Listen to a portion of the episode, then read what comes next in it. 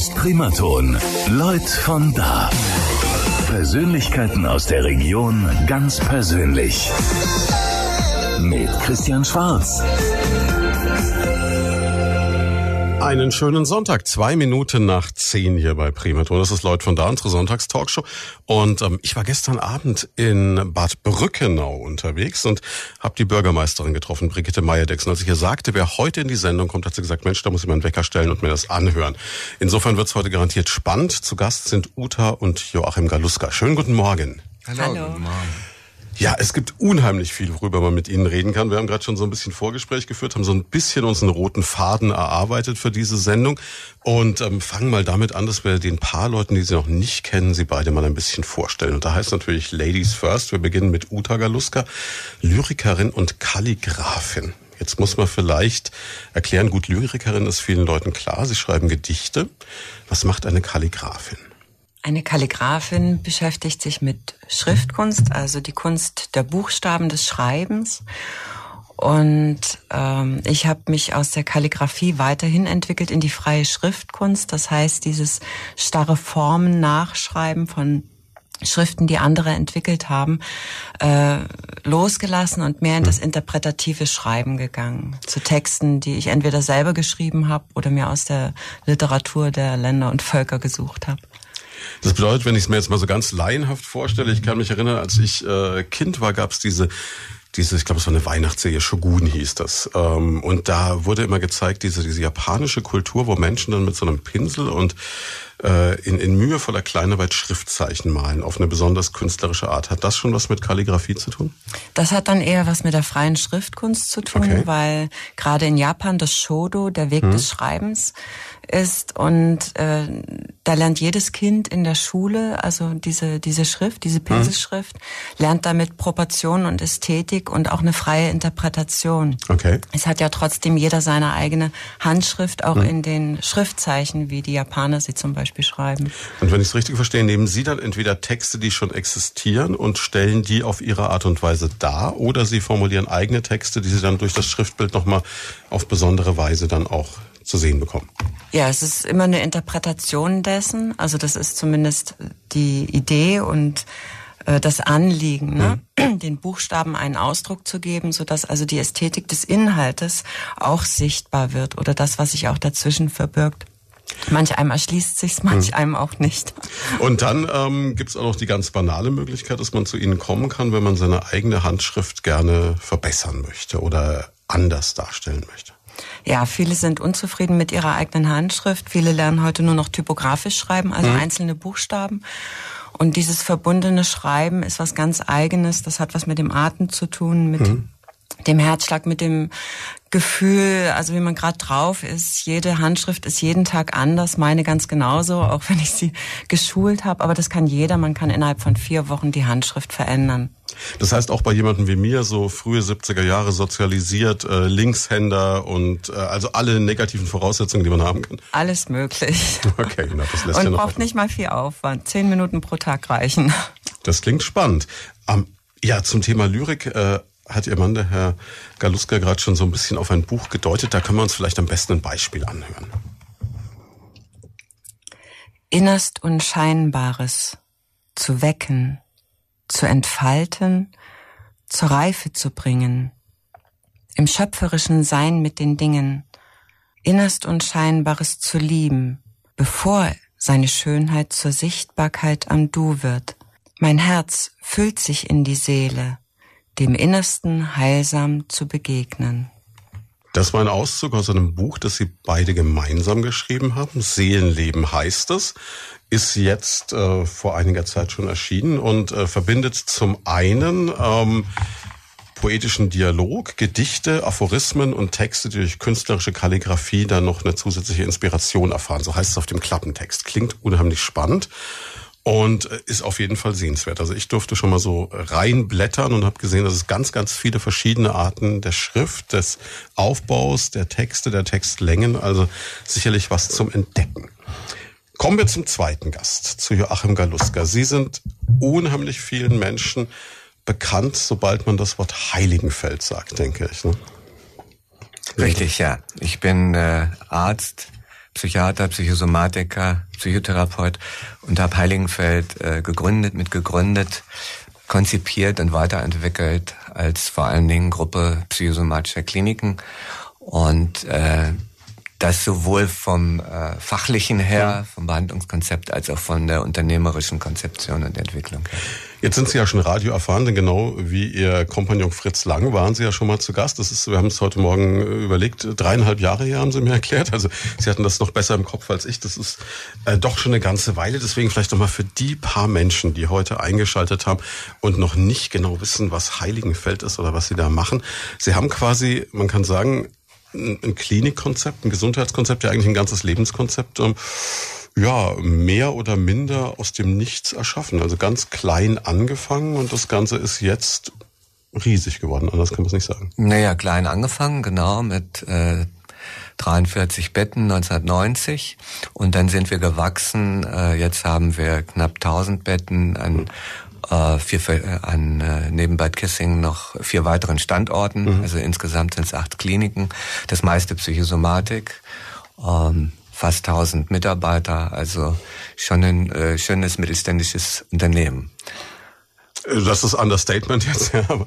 Wie, wie ist ähm, haben Sie damit jemals gerechnet, dass das, dass das solche Dimensionen annimmt? Oder war das auch, äh, ist das von allein passiert? War das ein organisches Wachsen? Oder war das schon von Anfang an das Ziel zu sagen, ich will das Ding groß machen? Nee, ich bin äh, eigentlich hergekommen, weil ich äh, eine Vision verwirklichen wollte einer menschlichen Medizin, eines mhm. ganzheitlichen Konzeptes. Ich wollte eben mehr den Menschen ermöglichen als nur ihre Störung zu behandeln.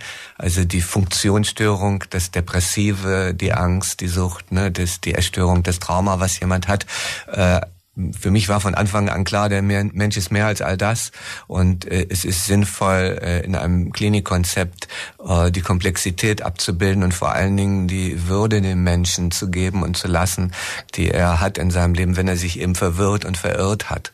Und aus dieser Vision ist das Klinikkonzept entstanden und äh, hat dann natürlich eine enorme Resonanz erfahren im Laufe der Jahre. Also es war nicht immer leicht, es gab auch Widerstände, es gab auch Schwierigkeiten, ne, weil uns auch alles Mögliche unterstellt wurde an Esoterik und so. Aber man hat im Laufe der Zeit wohl gesehen und verstanden, dass wir sowohl eine qualitativ gute Medizin machen, als auch äh, eine Medizin, den, der die Menschen äh, am Herzen liegt. Wenn man jetzt das Konzept Heiligenfeld in ein paar kurzen Worten zusammenfassen wollte, wie könnte man es beschreiben? Schreiben. Ich würde dann auch gerne äh, ein Gedicht vorlesen. Selbstverständlich. Wir haben ja zusammen diesen Gedichtband gemacht und ein Text von mir, der geht so. Wie ist es möglich, das Leben ganz anzunehmen? Nicht nur in seiner Schönheit, sondern auch in seinem Schrecken. Nicht nur in seiner Leichtigkeit, sondern auch in seinem Ernst. Nicht nur in seiner Lebensfreude, sondern auch in seinem Schmerz und Leid. Nicht nur in seiner Tiefe, sondern auch in seiner Oberfläche. Nicht nur in seiner Individualität, sondern auch in seinem Verbundensein. Wie ist es möglich, das Leben ganz zu sich zu nehmen? Ich glaube, dass mit dieser Frage eben Menschen kommen, und dass wir versuchen, ihnen zu helfen, diese Fragen für sich zu beantworten. Eben die Komplexität, mhm. ne? sowohl äh, das Leiden, das sich verirren, den Schmerz in der Psychotherapie, in der Körpertherapie, als auch äh, zu versuchen, die Lebensfreude wieder zu gewinnen, an die eigenen Kräfte anzubinden, die eigene Kreativität freizusetzen, sein Leben äh, gut in die Hand nehmen zu können, in den Kreativtherapien, in einer Fülle von äh, Angeboten, die eben genau darauf ausgerichtet sind, äh, etwas in sich selbst zu wecken, was auch positiv ist. Aber auch äh, zu versuchen zu verstehen, die in, in den Indikationsgruppen, was ist eigentlich das Problem? Ja. Oder die tieferen Fragen, die Menschen äh, haben, oft haben sie sich auch in ihrem Beruf oder in ihren Partnerschaften völlig verirrt und fragen sich, worum geht's überhaupt im Leben? Ja, die Sinnfragen ihnen zu ermöglichen, über Meditation oder über Besinnungsformen von Therapie an diese tiefen inneren Fragen rein, ran, dran zu kommen. Viele Menschen haben auch spirituelle Fragen ans, ans Leben. Gibt es etwas, was mehr ist, was größer ist, ein Zusammenhang, in dem ich aufgehoben bin, wie kann ich meine Religiosität, meine spirituellen Fragen auch in, in meine äh, Entwicklung, meine therapeutische Arbeit reinbringen. Und schließlich und endlich bin ich nicht nur ein Einzelwesen, ich habe mich zwar verirrt, aber ich bin ein Mensch in einem sozialen Zusammenhang. Äh, ich gehöre immer zu einer Gemeinschaft, zu einer Familie, zu einem Ort, zu einem Dorf, zur Menschheit letztendlich. Und ich das ist eine der größten Heilfaktoren. Eine der größten Probleme, die wir zurzeit haben, ist Einsamkeit in der Welt. Die Großstädte vergrößern sich immer mehr und die Einsamkeit nimmt zugleich zu. Äh, das heißt, äh, wir haben verlernt, tiefere innere Beziehungen ähm, zu bewahren oder zu entwickeln und äh, hier zu sehen, wie eine große Hilfe eine Gemeinschaft sein kann. Eine, wir nennen das therapeutische Gemeinschaft. Also in kurzen Worten habe ich das Konzept, das ganzheitliche Konzept jetzt versucht zu erklären. Äh, und heute ist mir auch die, die Verbindung zur Natur immer wichtiger geworden. Also wir können nicht nur denken, wir wären Einzelwesen in einer sozialen Gemeinschaft, sondern wir sind auch Wesen in einer Biosphäre, in einer Gemeinschaft mit allem Leben hier auf diesem Planeten. Und wenn man in die Natur rausgeht, in den Wald, das ist ja bei uns in der Gegend so schön und so einfach möglich, äh, dann spürt man auch die heilsame Kraft oder die tröstende Kraft mindestens, die der Wald oder die Bäume äh, für uns haben, wenn wir nicht mehr so richtig mit uns zurecht zurechtkommen und uns verloren haben. Ne? Dann groundet uns das und verbindet und versöhnt uns das vielleicht.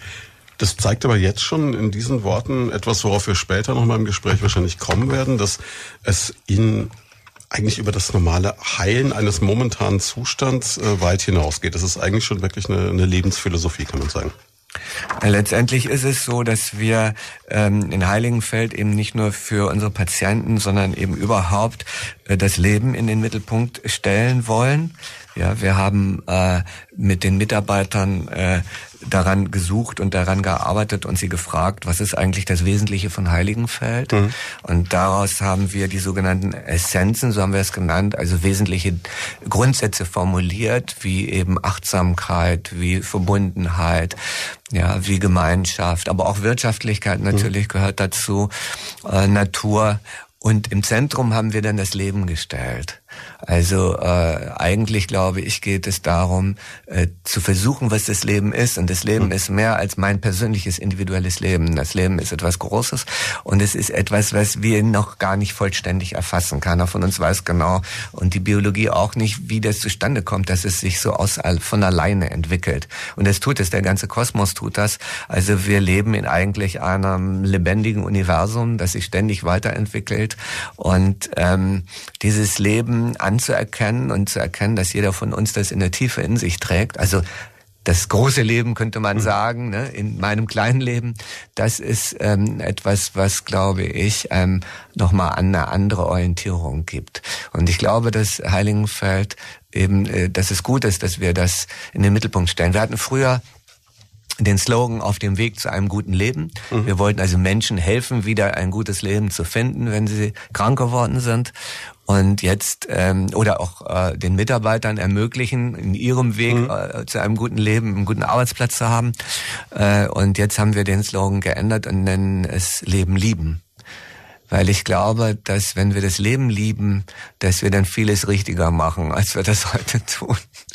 Da schwingt aber jetzt schon was mit. Sie haben es gerade eben so im Nebensatz gestreift. Das heißt, es ist etwas, wo es nicht nur um die Patienten geht, dass es denen gut geht, sondern etwas, was ja unendlich diskutiert wird zurzeit, wenn man gerade die Situation in Kliniken mit Pflegekräften, Personal allgemein anschaut. Sie gucken auch, dass es Ihren Leuten gut geht. Ja, wir engagieren uns sehr. Für uns sind also äh, Arbeits, äh, Arbeitsplätze eben auch Lebensplätze. Mhm. Äh, wir wollen den Mitarbeitern ermöglichen, sich mit einzubringen. Wir äh, haben, wir nennen auch unser Unternehmen eine lebendige Organisation, ein lebendiges Unternehmen. Wir haben eine Vielfalt von von Möglichkeiten geschaffen, wo äh, Menschen sich, die bei uns arbeiten, sich beteiligen können, mitdiskutieren können, mitentscheiden können äh, in Veranstaltungen und in allen möglichen anderen Dingen, äh, so dass sie merken, dass, dass es darum geht, auch was sie selber dazu beitragen können. Denn letztlich ist ja gerade ein Dienstleistungsunternehmen besteht ja hauptsächlich aus all den Menschen, die dort arbeiten. Ja, es ist in dem Sinne wie ein sozialer Organismus, ne? ein lebendiger sozialer Organismus. Ne? Und wenn alle Menschen sich irgendwie verstehen und so, ich nenne das immer, sich synchronisieren, also an einem Strang ziehen, könnte man sagen, und ähnliche Dinge im Herzen haben, und in ihrem Geist haben, dann wirkt das zusammen. Und das Zusammenwirken aller führt ja dazu, dass ein Heilraum entsteht und dass auch die richtige Kombination an Therapien gewählt wird, damit die Menschen eben dort äh, gute Behandlung erfahren und heilen können. Und das hat also sowohl was zu tun mit der, mit dem Angebot, dem mhm. Dienstleistungsangebot, also hier unserem Therapieangebot, als auch äh, mit der Art und Weise, wie wir miteinander umgehen, wie die Mitarbeiter miteinander umgehen, wie sie sich vernetzen, verbinden, äh, miteinander kommunizieren. Jetzt kann ich mir das super vorstellen, wie Sie gesagt haben, als Sie gestartet sind mit äh, roundabout äh, 49 Betten waren es, glaube ich. 43. 43, Entschuldigung. Und ähm, da hat man ja noch so eine Größe, wo man sagen kann, okay, wir setzen uns vielleicht nochmal alle zusammen, dann bei einer Mitarbeiterversammlung, wir reden drüber, wir kennen jeden Mitarbeiter persönlich. Bei äh, etwa 1000 Betten und äh, rund 1000 Mitarbeitern ist das schwieriger. Ich wollte es gerade sagen, da kennen Sie, also wie, wie schafft man es dann trotzdem, diesen Spirit beizubehalten? Na, wir haben eine, eine Veranstaltung, die nennen wir Organisationsentwicklung, die findet alle mhm. 14 Tage statt, immer dienstags von 9.05 Uhr bis 10.20 Uhr und da kommen die meisten Mitarbeiter, die gerade eben im Dienst sind, zusammen. Das mhm. sind immer so 200 vielleicht, 250 in den großen Saal und äh, sprechen über Themen, die sie beschäftigen. In der sogenannten offenen OE, so nennen wir es offen, bringen sie selber Themen ein, bilden kleine Gruppen, mit denen sie diskutieren und äh, wo sie, wenn sie Entscheidungen äh, haben wollen, und das kann um Arbeitszeitmodelle gehen oder um Parkplatz oder um die Einstellung zur Arbeit, alles Mögliche, ja, was halt die Menschen so bewegt, ja, wenn sie merken, irgendwas funktioniert nicht in die Zusammenarbeit mit irgendeiner anderen Abteilung, dann können sie darüber reden. Sie können auch die Leute aus den anderen Abteilungen Abteilung dazu holen, Sie können auch äh, Geschäftsführer dazu holen, mhm. wenn es um Geld geht, ja, weil das können Sie natürlich nicht selber entscheiden. Und wenn Sie den dann aber lange genug bearbeitet haben, mit ihm diskutieren, dann setzen Sie da auch was durch. Und diese Veranstaltung wird gleichzeitig per Video übertragen auf die anderen Standorte. Man sieht dann also auf so einem großen Schirm die anderen Standorte, mhm. wie die dann da auch diskutieren. Ne, und es gibt oftmals in dieser Veranstaltung irgendeinen Anfangsimpuls oder ein Thema, Mhm. Dass, wenn es jetzt nicht die offene OE ist, zum Beispiel eine Mitarbeiterbefragung, Zertifizierung, Hygiene, irgendwas, mhm. was halt äh, wichtig ist, dass alle sich damit beschäftigen. Und danach teilt man sich oft auf in Kleingruppen. Oder eben im Rahmen dieser offenen OE, da, äh, das ist wie bei so einem Open Space. Da mhm. können die Mitarbeiter selber ihre Themen entwickeln, anmelden und dann beim nächsten Mal, wenn sie genug Leute haben, äh, können sie dann äh, darüber diskutieren. Und darüber kriegen sie ein Gespräch. Und äh, das ist eigentlich das Wichtigste, dass man ständig miteinander redet und lernt, sich zu verstehen, sich auszutauschen. Kommunikation macht Unternehmenskultur, weil dann werden die Menschen kriegen ein Gefühl, wie ticken eigentlich die anderen. Ach ja, die aus der IT, die, das sind auch Menschen, die, die denken nicht nur IT-mäßig, ja. Und die Therapeuten, die Psycholeute, die sind natürlich auch wieder eigen und dann merken aber die anderen, die so ein bisschen technischer sind, ja, das sind auch nette Menschen und denen liegt auch der Patient am Herzen oder ihre Arbeit oder was auch immer. Und dann tauschen die sich aus und lernen, äh, sich gegenseitig wertzuschätzen und zu verstehen. Äh, und man hat dann nicht dieses abgegrenzte und abgetrennte, wie das oft in Krankenhäusern ist. Super spannend, aber ich glaube, ich, glaub, ich habe noch nie von einer anderen Firma gehört, die so ein Konzept fährt. Es ist faszinierend. Ja, wir haben auch für dieses Modell mit der offenen OE einen Preis gewonnen okay. bei der Zertifizierungsgesellschaft im letzten Jahr als besonderes Modell der Kultur, der Unternehmenskulturentwicklung. Es ist selten, es ist eine Idee und es ist auch nicht so, dass jeder das so machen kann. Mhm. Aber sagen wir mal, wir haben sowieso sehr viele Gremien also letztlich Teams, äh, die so zusammengesetzt sind, dass eben viel miteinander ausgetauscht wird. Und wir haben zum Beispiel in der Kultur so etwas wie, dass wir eine Teambesprechung mit irgendeiner Lebensweisheit beginnen, mhm. wo dann die Leute kurz mal eine halbe Minute innehalten oder einfach nur mal still sind und, und äh, zwischen dem, was sie gerade gemacht haben und dem, was jetzt kommt, so eine kleine Besinnungspause machen, um sich umzustellen und dann äh, geht es irgendwie weiter. Oder wir haben Zimbeln, die kennen das wahrscheinlich, mhm. diese wie eine Klangschale. Und irgendeiner hat die immer in einer Besprechung. Und wenn der die zimbelt, also den Klang schlägt, mhm. dann müssen alle so lange still sein, bis der Klang nicht mehr zu hören ist. Und dann dürfen sie weiter plappern. Das heißt, da kann man mal so eine Zäsur setzen genau. und mal die Leute zum Nachdenken bringen. Genau, und einfach äh, eine Eskalation mal mhm. äh, runterfahren oder einfach mal, die Idee ist, vergegenwärtige, was gerade geschieht. Das ist alles. Ne? Versuche einfach nur zu spüren, was gerade geschieht. Und dann kannst du dir natürlich überlegen, ob du das auch so haben willst und das weitermachen oder du kannst kannst sagen, okay, jetzt lass uns über was anderes reden oder auf eine andere Art miteinander reden. Also Zimbeln wäre sicherlich eine gute Idee im Moment fürs britische Parlament oder fürs Weiße Haus. Allerdings, das durchaus ja. eine Sache. Wir, wir, machen eine ganz kurze Pause, sprechen gleich weiter. Ja, und damit sind wir zurück bei unserer Sonntagssendung Lloyd von da. Und ähm, zu Gast sind Uta und Joachim Galuska. Heiligenfeld-Kliniken ist das Stichwort und ja, da hat uns schon einer ihrer ehemaligen Patienten geschrieben, hat gesagt, Mensch, er ist völlig begeistert. Er hat sogar ein Lied gemacht, nachdem er bei Ihnen in der Klinik war und ähm, hat vor allem so toll gefunden, dass er seinen geliebten Beagle, der wohl Lucy heißt, mitnehmen durfte. Das heißt, ein Haustier durfte man mitnehmen in die Klinik. Also spannende Geschichte. Ja, das ist ein besonderes Konzept, die hm. tierbegleitete Therapie, dass Patienten sowohl mit ihren Hunden äh, kommen können, äh, so dass dann die gesamte Beziehung zwischen Hund und äh, Patient auch äh, Thema der Therapie wird oder dass sie ihn einfach als Begleithund mitbringen können. Und das ist äh, kommt kommt für viele Menschen äh, ist es sehr wichtig, dass sie eben äh, diese diese diese ja dieses Lebewesen mit in ihrer Therapie mit einbeziehen können. Ja, und ich glaube, da wäre Ihre Frau auch irgendwie ein bisschen mit beteiligt bei der ganzen Geschichte, oder? Nein, ist sie nicht, aber sie hat sehr viel Erfahrung mit äh, Patienten, weil in ihre Buchstabenstunde kommen immer wieder Patienten. Ach, okay. Das heißt, da gibt's dann den Synergieeffekt, dass dann die Leute, die sowieso schon in Heiligenfeld sind, sagen, Mensch, äh, da kann mir Kalligrafie auch noch ein bisschen weiterhelfen. Dann. Ja, es gibt viele, die sich als Gäste dann oder als Teilnehmer in den Kursen outen, dass sie Patienten in Heiligenfeld sind. Mhm. Und äh, in der ersten Stunde ist es auch meistens so, dass die also mit einer Kalligrafiefeder äh, mhm. schreiben lernen und sich dann äh, Wörter raussuchen, die mhm. also zehn verschiedene Wörter, weil dann immer die Buchstaben auch verschieden sind. Und das ist ganz interessant, dass die dann darin ihre Themen auch bearbeiten und dadurch auch erzählen, wie es ihnen geht und ähm, die Begeisterung auch von Heiligenfeld dann ausdrücken, dass ihnen das so gut tut und äh, diesen Ausdruck dann auch wirklich bildlich darstellen. Also es ist ja eine sehr kreative Arbeit und das hilft immer, das Herz aufzumachen. Und wenn das Herz aufgeht, ne, eine Begeisterung kommt, dann wird es automatisch immer sonnig. Sie können also anhand dessen, was sich jemand für Worte aussucht, natürlich und äh, wie und äh, auf welche Art er schreibt, quasi auch ein bisschen was über die Person dann gleich erfahren. Also Wissen Sie, was für ein Typ derjenige ist, der Ihnen gegenüber sitzt, wenn er Schreiben anfängt? Also ich bin kein Graphologe hm? und äh, wenn man selber ein ästhetisches Empfinden hat und ein bisschen Empathie, hm? ich glaube, dann kann man sich gut in die Menschen reinfühlen und Begriffe sind ja dann viel direkter, wenn jemand Hoffnung oder Trauer schreibt mhm. oder Schmerz und dann eben Liebe oder schreibt Schmerz mit ganz hellen Farben. Solche Dinge gibt's auch. Und ähm, auch wenn die Menschen lernen, mit der Kalligrafiefeder zu schreiben. Sie holen ihre Kompetenz aus der eigenen Handschrift und jeder schreibt da anders. Auch wenn er lernt, die Buchstaben in einer bestimmten Art und Weise zu schreiben, ist es eben trotzdem seine Handschrift und sein Ausdruck und der ist immer authentisch und das ist toll, dass die Menschen das einfach auch ausdrücken und ihren Weg damit auch. Viele kommen auch öfter und sehen dann ihre eigene Entwicklung da drin. Und es hat garantiert einen therapeutischen Effekt.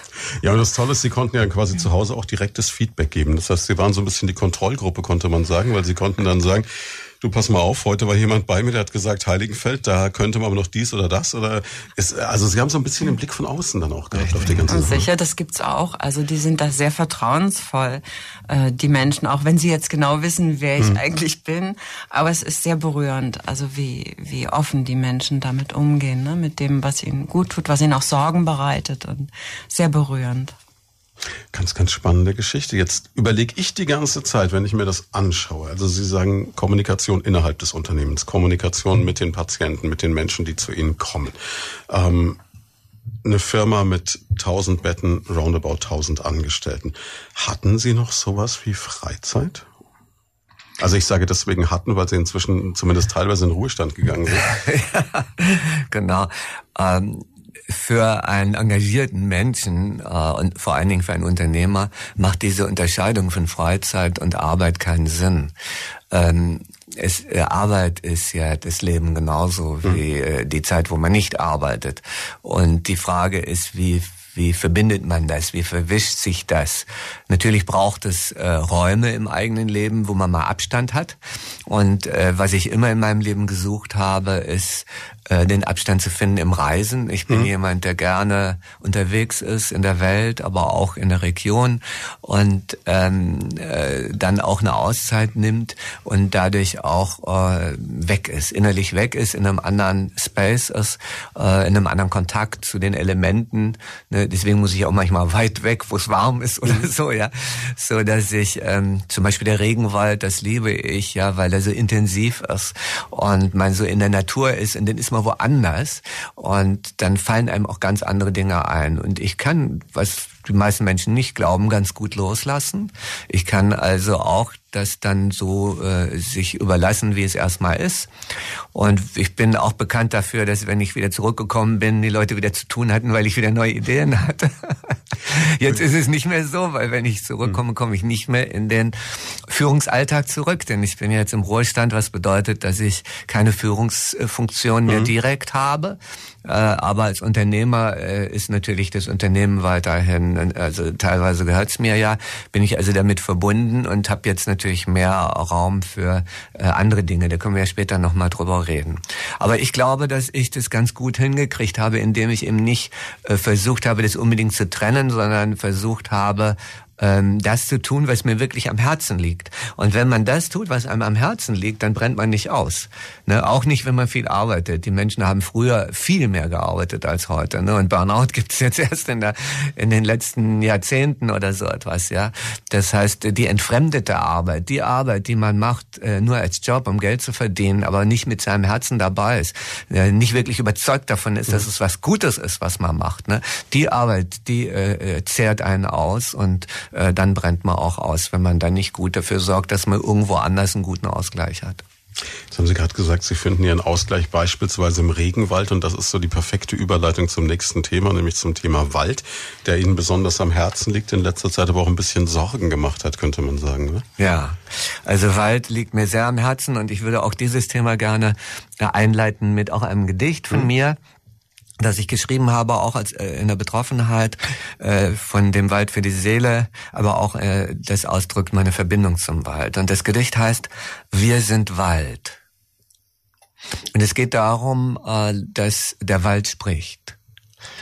Ähm, weil äh, der Wald besteht nicht nur aus einzelnen Bäumen, sondern der Wald ist ein, ein, ein großer sozial, ein großer natürlicher Organismus, könnte man sagen. Wir sind Wald. Wir leben unser Leben in wachsenden Ringen. Wir atmen unseren Atem in strömendem Raum. Wir wachsen, wir blühen, wir erneuern uns.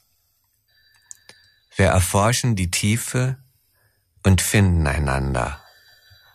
Doch Tiefe und Höhe gehören zusammen, wie Licht und Schatten. Alles ist eins. Wir stehen zwar einzeln, doch sind wir eins. Was einer erleidet, erleiden wir alle. Auf unsere Weise weinen wir, bluten wir, heilen wir. So leben wir unser Leben in wachsenden Ringen und sterben in unser Leben hinein. Wir sind Wald. Verstehst du uns? Mir ist es wichtig, Wald zu verstehen. Mhm. Und das bedeutet nicht nur äh, mit dem Kopf zu verstehen, wie viel CO2 äh, pro Hektar gebunden wird, ähm, sondern zu verstehen, dass der Wald ein großes Lebewesen ist. Ja, Bäume sind Lebewesen und äh, es geht nicht nur um die Bäume. Die Bäume sind verbunden über die Pilze. In den Wäldern gibt es eine Vielfalt von Leben. Je natürlicher ein Wald ist, je intakter ne, ein Wald ist, umso vielfältiger ist die Leben, sind die Lebensformen, die dort da drin leben. Und wenn wir in einen Wald gehen, dann gehen wir eigentlich hinein in ein anderes Lebewesen. Ne? Wir sind vielleicht sozusagen im Bauch eines anderen Lebewesens und wir genießen das, wir spüren das, wir atmen den Sauerstoff ein, den die Bäume ausströmen, nachdem sie das CO2, was wir ausatmen oder irgendwie verbrannt haben, selber eingeatmet haben. Und so besteht eigentlich eine Partnerschaft zwischen uns und den Wäldern. Ja, ein Austausch, eine Austauschbeziehung. Wir brauchen einander. Und ich glaube, dass wenn wir das fühlen, ja, dass wir zusammengehören, dass dann eine andere innere Haltung entstehen kann bei der Frage, wie wir mit Klimaschutz und Ökologie umgehen. Und das Konzept Wald für die Seele basiert eigentlich auf der Idee, äh, der Seele in der Seele zu spüren, die Bedeutung von Wald und Natur und auf der anderen Seite die Natur in der Natur die eigene Seele zu spüren. Das heißt, die Natur zu nutzen, die Bäume zu nutzen, um Kontakt zu kommen mit der eigenen Seele, mit der Psyche, mit den inneren Werten, mit dem, was uns am Herzen liegt, mit Wesentlichen. Deswegen haben wir in diesem Wald äh, äh, Bereiche für die großen Religionen, alle nebeneinander. Ne? Da gibt's das Christentum, eine Himmelsleiter, die der Herr Droll äh, gemacht hat, also ein, ein bekannter äh, Künstler aus äh, Euerdorf. Ne? Dann gibt es das Medizinrat, was Uta gemacht hat für die äh, Spiritualität der Indianer. Für den Buddhismus gibt es einen Bereich, den Islam, das Judentum, den Hinduismus. Alle großen Religionen haben da äh, einen Platz, wo irgendetwas aus der Natur ist, was einen Zusammenhang mit äh, dieser Religion hat. Dann gibt es ein Labyrinth, wo man sich auch ein bisschen verirren mhm. kann und wie als ein Symbol auf dem eigenen Lebensweg sich auch manchmal zu verirren und in irgendwo mal seine eigene Mitte zu finden. Es gibt einen Chakrenweg, also für die Energiezentren, es gibt einen Kinderbereich, es gibt äh, Gedichtebäume, ein Liebesbaum, wo Paare auch äh, wie auf einer Brücke ein Schloss hinhängen oder irgendetwas aus, auf der Natur, um ihre Liebe sich äh, gegenseitig auszudrücken. Also es gibt verschiedene Orte, die, wo wir ähm, ja angeregt werden, innezuhalten, uns zu besinnen, zu spüren, äh, dass wir Teil der Natur sind und was unsere innerste Natur eigentlich ausmacht, nämlich lebendig zu sein. Deswegen sind auch viele Orte von Künstlern dort gestaltet worden in diesem Wald für die Seele. Und für diese Idee, dass Natur und äh, Menschen, dass das keine Gegensatz ist, ne? so wie wir uns die, die Erde untertan machen, ja, wie wir diese Spaltung äh, in uns haben, äh, sondern dass das eine Zusammengehörigkeit ist. Das ist mir sehr, sehr wichtig in diesem Wald. Und da habe ich das Gefühl, dass das ähm, äh, in der Tiefe in dem Sinne nicht bisher regional verstanden worden ist, wohl überregional. Deswegen haben wir ja jetzt einen tollen Preis gewonnen. Ne? Von der UN-Dekade Biologische Vielfalt sind Sie ausgezeichnet worden. Da war erst Anfang dieser Woche der offizielle Übergabetermin, glaube ich. Ne? Genau, der Herr Scholten ist gekommen von der jury. Und hat uns diese Auszeichnung gegeben der Vereinten Nationen. Ich bin jetzt ein bisschen stolz, dass die mhm. Vereinten Nationen uns mit dem Wald ausgezeichnet haben, bevor Bad Kissingen äh, es erreicht hat, ne, von den Vereinten Nationen als UNESCO-Welterbe vielleicht Ach so, ausgezeichnet genau, ja. Sie haben das, das Rennen quasi gewonnen, bevor es mit Great Spas of Europe geklappt hat. Ja. Naja, wir haben das eigentlich nicht vorgehabt, dieses mhm. Rennen, aber es tut mir natürlich trotzdem gut, ne, dass äh, die Vereinten Nationen, also überregional, wir sind halt offizielles Projekt jetzt ein Teil mhm. von, von vielen, vielen Projekten weltweiten, die eben dafür da sind, an Biodiversity, also die, die, die, die biologische Vielfalt, die Artenvielfalt zu erhalten. Und unser Projekt äh, fördert das eben sowohl mit dem Thema äh, Bewusstseinsbildung für Natur als auch mit dem Thema Gesundheit. Mhm. Ne, ähm, Wald ist ja äh, auch viel in aller Munde, Waldbaden, Waldtherapie. Also Wald hat eine präventive Wirkung, vielleicht auch eine heilende Wirkung, wenn man es gut genug einsetzt für Therapie. Wir machen inzwischen in Heiligenfeld auch Waldtherapie mhm. und untersuchen das auch wissenschaftlich. Gibt es auch schon eine ganze Menge dazu, auch sonst. Und äh, insofern kann man also auch Natur mit dem Thema Gesundheit zusammenbringen, was äh, für die Kurorte eigentlich selbstverständlich wäre. Wir haben deswegen auch mal so einen Antrag gestellt auf Kur- und Heilwälder. Mhm. Äh, da, da ist, äh, das ist erstmal ja, liegen geblieben da im Ministerium. Jetzt haben sie selber im Wirtschaftsministerium so ein, so ein äh, Projekt auf die Beine gestellt, dass also Kurorte und andere Orte ähm, an so einem Projekt Kriterien für Kur- und Heilwälder zu entwickeln teilnehmen können. Bad Kissingen hat das abgelehnt, was ich also erbärmlich finde, weil für einen solchen, äh, für einen solchen Ort, ein Kurort, es eigentlich natürlich wäre, äh, mit Kur- und Heilwäldern auch nach vorne zu gehen und das auch touristisch zu nutzen, aber auch um, um Zeichen zu setzen, dass man eben auch für Gesundheit bereit ist, gewisse Einschränkungen der Holzwirtschaft hinzunehmen und eben zu sagen, okay, wir äh, tun ein paar unserer Bereiche äh, schützen. Und das ist überhaupt mein wichtigstes Anliegen, äh, Wälder zu schützen. Deswegen möchte ich gerne auch Wald kaufen. Ich habe auch schon ein bisschen Wald gekauft. Und wenn mir irgendjemand bereit ist, Wald zu kaufen, zu verkaufen, würde ich mich freuen, weil ich äh, gerne noch viel mehr Wald unter Naturschutz stellen möchte. Oder eben äh, dafür verwenden möchte, um Menschen einen, einen Zugang zu der Bedeutung von Natur und Wald zu ermöglichen. Und ähm, da äh, bin ich also äh, sehr interessiert daran. Und ich finde, dass man das machen sollte, weil der Peter Wohleben, den kennen Sie ja wahrscheinlich, mhm. ne, den berühmtesten Förster Deutschlands, der sagt, zwei Prozent aller unserer Wälder sollten eigentlich unter Natur, äh, der sagt 15 Prozent aller unserer Wälder sollten unter Naturschutz stehen und in Deutschland sind es nur zwei. Ja, ich glaube, Angela Merkel hat irgendwann mal in einem Podcast gesagt, sie möchte fünf Prozent des deutschen Waldes als Urwald erhalten. Äh, Bayern hat sich dieser Forderung nie angeschlossen. Bei uns sind es, glaube ich, 1,3 Prozent aktuell, wenn ich es richtig in Erinnerung habe.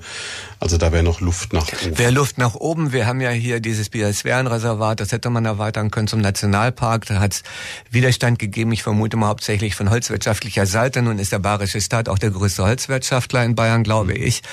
Er ist aber auch gleichzeitig derjenige, der den den meisten Naturschutz macht in den äh, Nationalparks.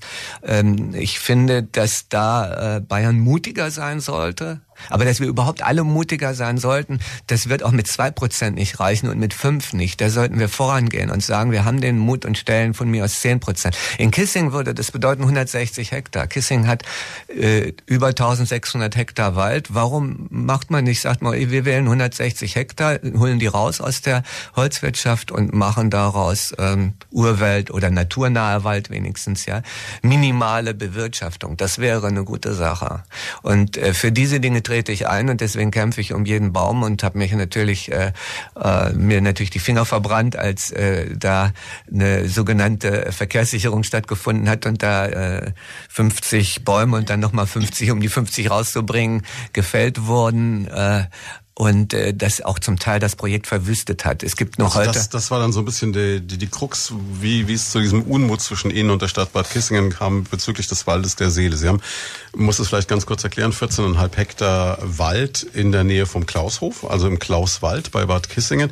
Und Sie haben wirklich gesagt, Sie haben es gerade beschrieben, das sind Kunstprojekte und dieser Wald bleibt einfach so, wie er ist. Das heißt, wenn ein Baum stirbt und umfällt, dann fällt er um und bleibt liegen. Wenn ein Baum wächst, dann wächst er. Und also sie, sie wollten da nicht selber menschgemacht eingreifen, quasi, wenn ich es richtig verstanden habe. Das nicht, äh, das, das wollten wir nicht. Äh, wir haben natürlich Wege da geschaffen, mhm. aber alles sehr, sehr vorsichtig und zart, ja.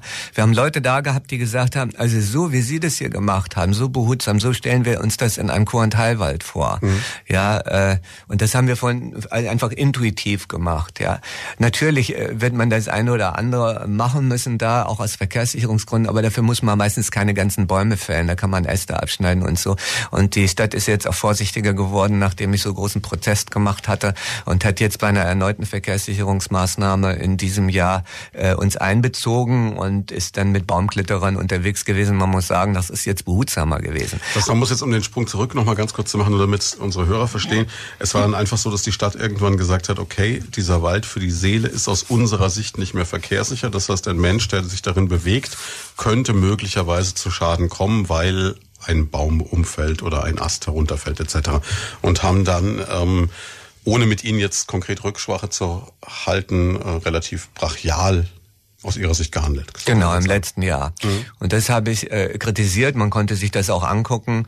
Äh, ich weiß bis heute nicht genau, ob man mich damit ärgern wollte und das Projekt äh, mhm. sozusagen damit äh, äh, ärgern wollte oder ob man das holzwirtschaftlich gemacht hat, weil da ist so viel unsinnig entnommen worden. Also ich habe viele Leute, die sich da auskennen, die haben sich die Bäume dann angeguckt, viele gesunde Bäume. Sie waren ja auch alle markiert, ne? Mhm. konnte man ganz genau sehen, der Wert und auch welches Sägewerk das nachher kriegt. Haufenweise Bäume, die die dann also drumherum gestapelt wurden. Also da ist auch einiges äh, verkauft worden dann. Mhm. Ähm, ich äh, bin natürlich darüber verärgert gewesen, was auch immer die Motive da gewesen sind. Äh, und äh, habe dann eben zum Ausdruck gemacht, dass man damit anders umgehen sollte. Aber die Konsequenz war, äh, dass man das, äh, den Nutzungsvertrag, den wir da haben, gekündigt hat äh, fürs Jahr 2025. Also auch symbolisch, ja, weil da ist ja dann schon ein anderer Stadtrat da, möglicherweise auch ein anderer Oberbürgermeister. Also die Frage wird natürlich sein, was soll das, dass ich dann jetzt schon, das war also auch eine symbolische Handlung ähm, und Und äh, die hat mich natürlich auch nicht erfreut und dazu geführt, dass ich gesagt habe, okay, wenn man wenn man so mit mir umgeht, dann will man das Projekt nicht und mich auch nicht und wertschätzt das nicht und anerkennt äh, das nicht, was ich auch eine Zumutung finde, weil ich also für diese Stadt eigentlich genug getan habe oder viel mehr als viele andere. Äh, und äh, dann habe ich gesagt, okay, dann äh, gehe ich eben mit dem Projekt weg und jetzt suche ich in der Region eine Gemeinde, die bereit ist, mir Wald zu verkaufen.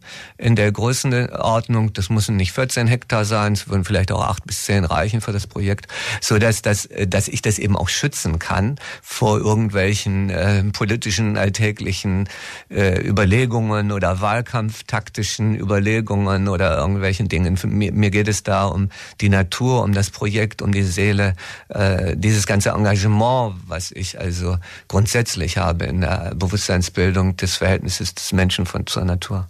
Das bedeutet also, sobald Sie jetzt woanders ein adäquates Waldstück finden, ziehen Sie mit dem ganzen Projekt um. Kann man sich das so vorstellen? Genau.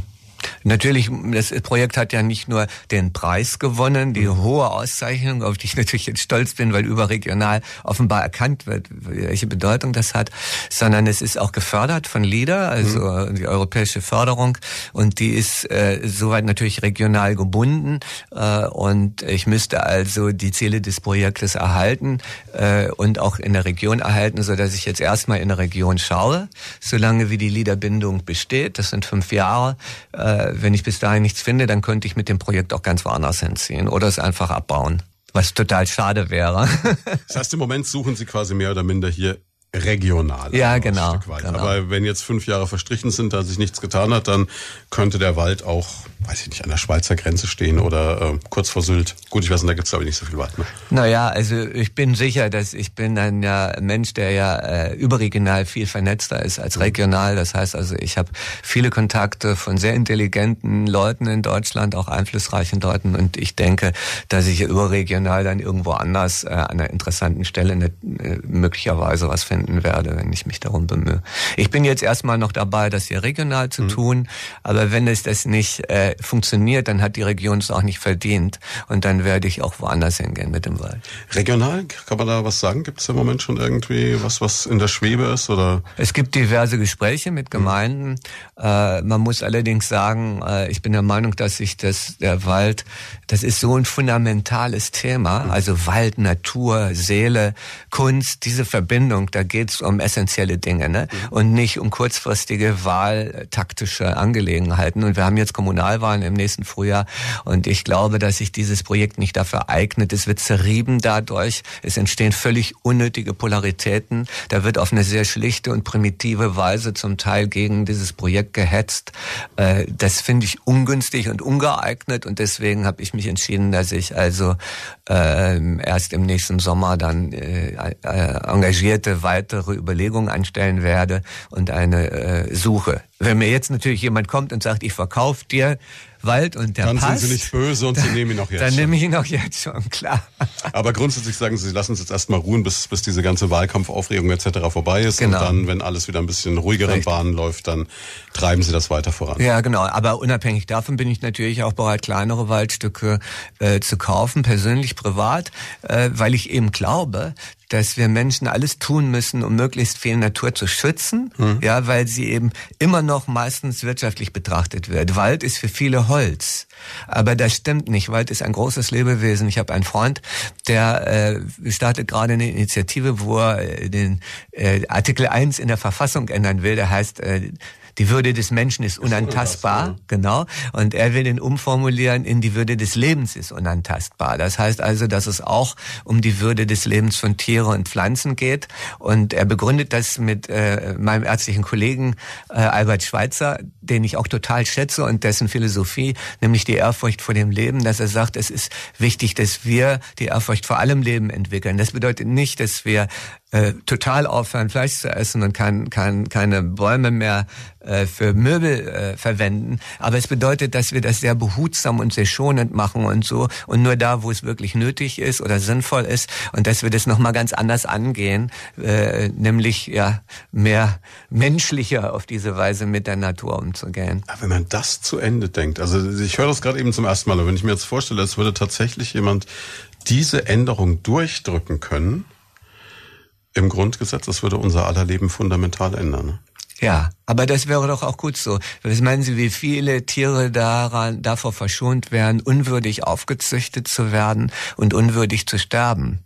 Ne? Und Holzwirtschaft ist eigentlich vergleichbar mit einem Schlachthof, ja, wo also äh, im Schlachthof werden die Tiere eben geschlachtet, die wir nachher essen, und im, äh, in der Holzwirtschaft werden die Bäume geschlachtet, mhm. die wir nachher zu Möbeln oder noch schlimmer zu Papier verarbeiten, weil Möbel, wenn man es jetzt ökologisch äh, sieht oder oder auch äh, Holzbau, Häuser, binden ja den Kohlen, das Kohlendioxid noch eine mhm. Weile, mhm. ne, bis er verrottet. Solange binden sie das wenigstens, ne? während wenn es Papier ist und dann äh, äh, ja sagen wir mal sich auflöst oder verbrannt wird, dann ist das Kohlendioxid wieder, wieder weg. Das heißt, ich bin zwar CO2-neutral, weil also der Baum mhm. das äh, Kohlendioxid gebunden hat, dann gibt das aber wieder ab. Aber was wir brauchen, ist natürlich eine positive Bilanz. Das heißt, dass das CO2 auch gebunden bleibt. Und das tut es eigentlich nur in diesen langlebigen Holzprodukten. Äh, das ist auch der Sinn dieser Sache. Das ist auch gut, aber das sollte man mit viel mehr Ehrfurcht machen. Die Indianer, die die sind, äh, haben eine ganz andere Art und Weise, ein ganz anderes Verständnis, wenn sie einen Baum fällen, als wir Deutschen. Ne? Wir hauen da einfach durch und wir, wir legen auch die, die, die, die Wälder so an. Das sind ja Plantagen, wenn Sie so wollen, ja. Mhm. Und das sind keine intakten Wälder mit biologischer Vielfalt, wo das Leben sich in seiner Fülle und Schönheit und Breite irgendwie ausbreiten kann. Und das kann man in unseren Wäldern sehen.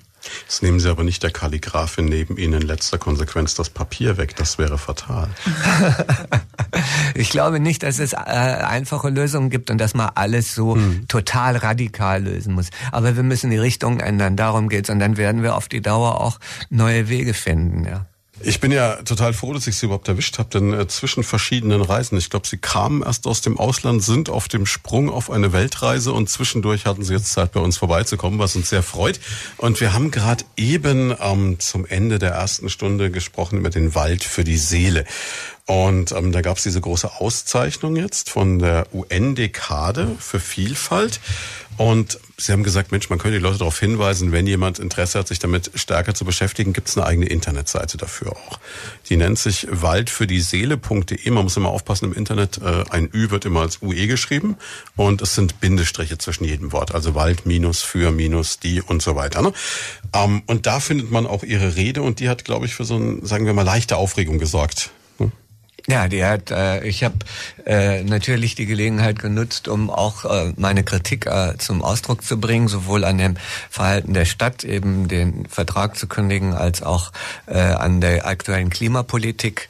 Und äh, einige Stadträte sind dann gleich nach dem ersten Teil äh, der Kritik gegangen. Man kann die Rede nachlesen. Sie ist äh, auf der Internetseite unter Aktuelles auch zu finden und sich angucken, ob das wirklich angemessen ist, dann zu gehen. Ich denke, die Stadt äh, muss sich nicht wundern, denn äh, ich habe äh, ja mehrfach äh, Gesprächsangebote gemacht und äh, um Gespräche gebeten. Ich habe mich auch im letzten halben Jahr ziemlich zurückgehalten und da ist keiner auf mich zugekommen.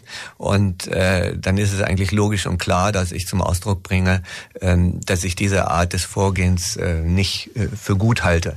Und dann äh, zu gehen, wenn, wenn im Stadtrat dann äh, mal ganz andere Töne untereinander äh, laufen und man dann nicht gleich wegläuft, das finde ich schon ähm, ein bisschen unpassend oder auch äh, unreif. Aber gut, äh, das ist eben die Situation, mit der ich in Bad Kissingen leben muss.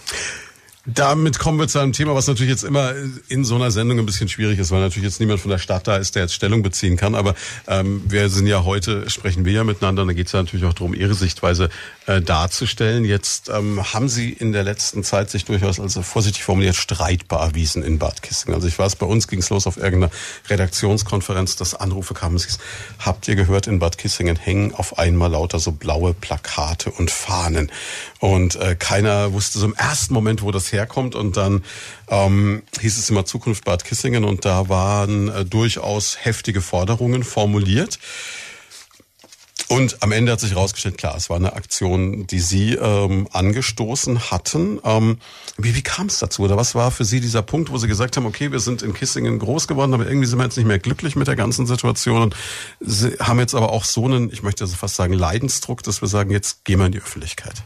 Ja, wir haben eben den Widerstand äh, und die Schwierigkeiten mit dem Wald, aber auch die Schwierigkeiten in der Entwicklung der Vinothek, Kisvino, mhm. die wir ja betreiben und wo man... Muss man vielleicht ganz kurz erklären, was Kisvino für ein Projekt ist? Kisvino ist eine Regionalvinothek, wo die Winze äh, des äh, Saaletales mhm. Vertreten werden von uns und deren Weine präsentiert und verkauft werden und die eben im alten Rathaus ist, mhm. zentrale Lage, eigentlich ein wunderschönes Projekt, wo auch die Idee war, ähm, Wein, Kunst und Kultur miteinander zu verbinden.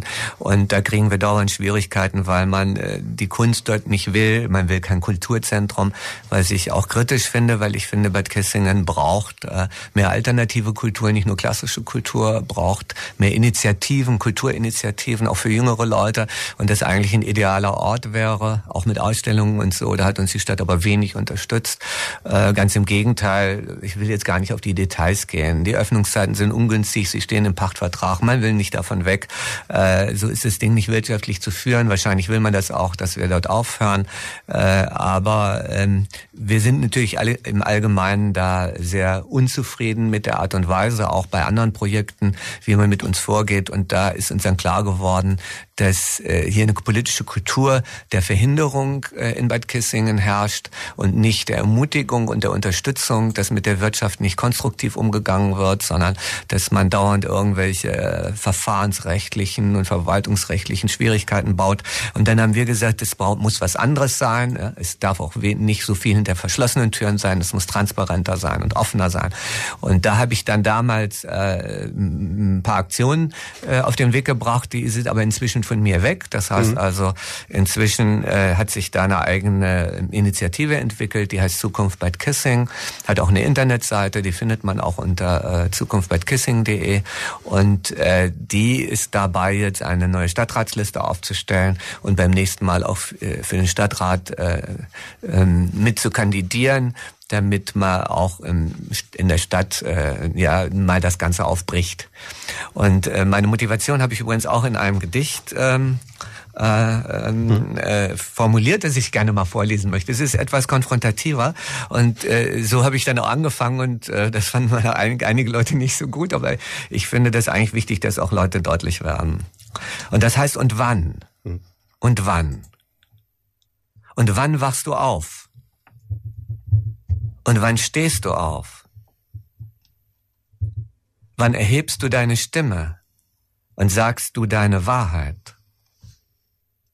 Und wann gehst du für deine Überzeugung und schließt dich den Deinen an? Wann kämpfst du für das Leben? Wann ist es endlich soweit? Jetzt und heute? Das klingt natürlich jetzt schon nach Revolution so ein bisschen, ne? Ja, also es klingt danach, äh, dass wir ermutigen wollen, aufzustehen, die eigene Stimme zu erheben, äh, sich zu engagieren und nicht nur in seiner, in seiner Freizeit oder in seinem Job zu bleiben, sondern etwas zu tun für die Welt. Mhm. Und äh, natürlich kann ich mich äh, äh, ökologisch äh, engagieren, was auch gut ist. Äh, aber es ist auch wichtig, sich regional zu engagieren und nicht nur im Sportverein, sondern wirklich für die Weiterentwicklung der Region, in der ich bin. Und da liegt so viel brach und hier ist so viel Potenzial. Und dieses Potenzial eben aufzugreifen. Erhebe deine Stimme, stehe auf, mach mit. Das möchte ich gerne sagen.